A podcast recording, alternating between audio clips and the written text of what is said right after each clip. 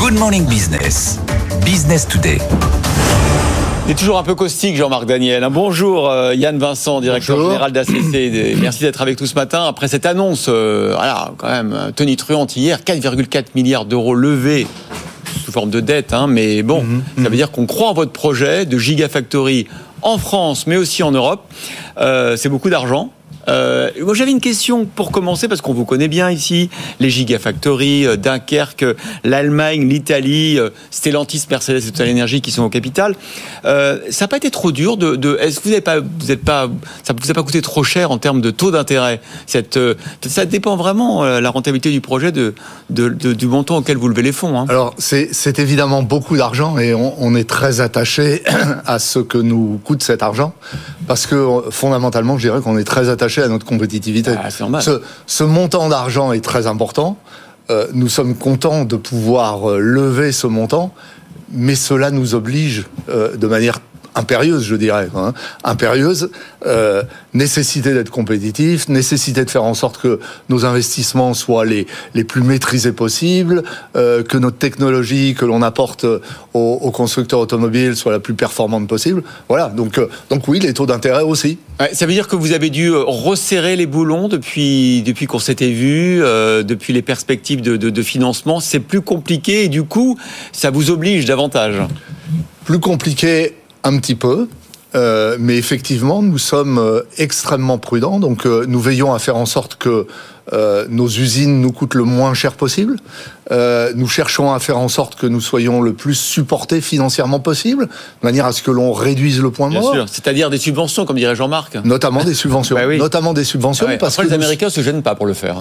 absolument. Et nous sommes une industrie qui est extrêmement intense en, termes de capital. Et donc, euh, pouvoir être aidé par les pouvoirs publics est important. Mais, mais je dirais que cela va aussi au-delà. C'est-à-dire que sur toutes les dimensions opérationnelles,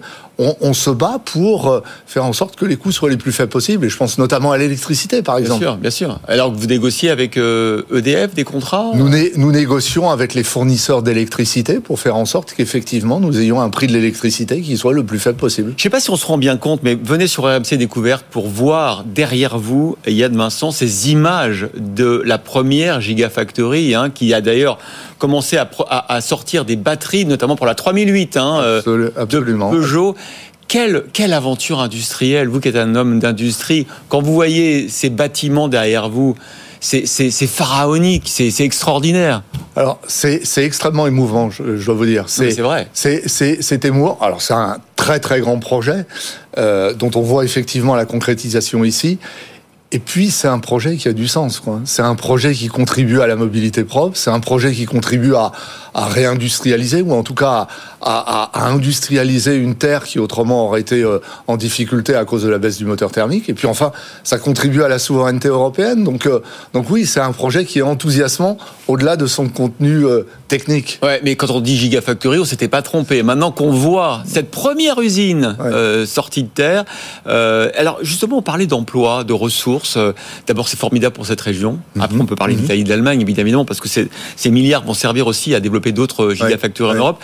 Quand on voit cette région qui est en train de renaître, euh, grâce à vous notamment, est-ce que vous avez en face les ressources nécessaires? Est-ce que vous formez des gens qui aujourd'hui sont sans emploi?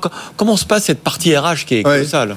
Alors, on, a d'ores et déjà plus de 500 personnes aujourd'hui qui travaillent dans qui travaillent dans l'usine et à la fin de l'année, on devrait être au-delà de 1000 200. Euh, je dirais que d'abord, on a un extrême support de la région. Euh, au travers notamment de ces, de ces organismes de formation. On s'appuie aussi sur Stellantis, puisqu'en fait, on, on, recrute des gens qui viennent de Stellantis et qui, et qui apprennent, grâce à Stellantis et à nous-mêmes, un nouveau métier qui n'a absolument rien à voir avec, euh, avec celui de l'industrie automobile. Euh, donc oui, on, y, on, on, arrive à faire cette formation. Les, les deux autres usines, en Italie et en Allemagne, vous savez déjà où vous allez les construire? Kaiserslautern en, en Allemagne, Thermoli en Italie.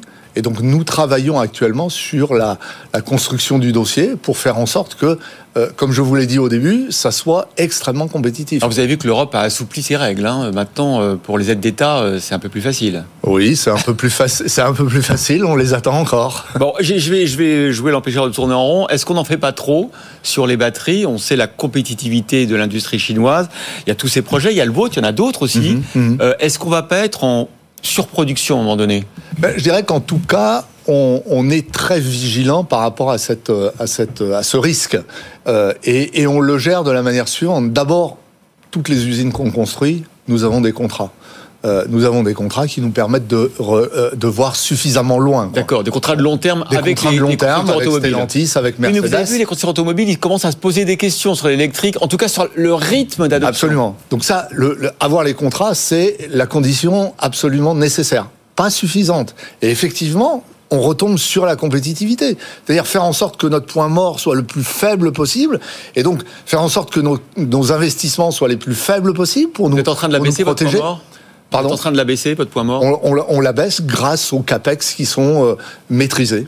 Bon, euh, juste une question, vous n'êtes pas inquiet justement par euh, ce, ce, changement euh, de d'ambiance autour de, du véhicule électrique, de dire on, on est allé trop vite, on, a tordu le bras aux, aux consommateurs, il faut ralentir? Vigilant avant tout vigilant avant tout et encore une fois soucieux de notre compétitivité. Faire en sorte que l'on apporte au constructeur des solutions qui lui permettent de réduire ses prix. Et ce faisant, on contribuera à ce que la demande soit effectivement là.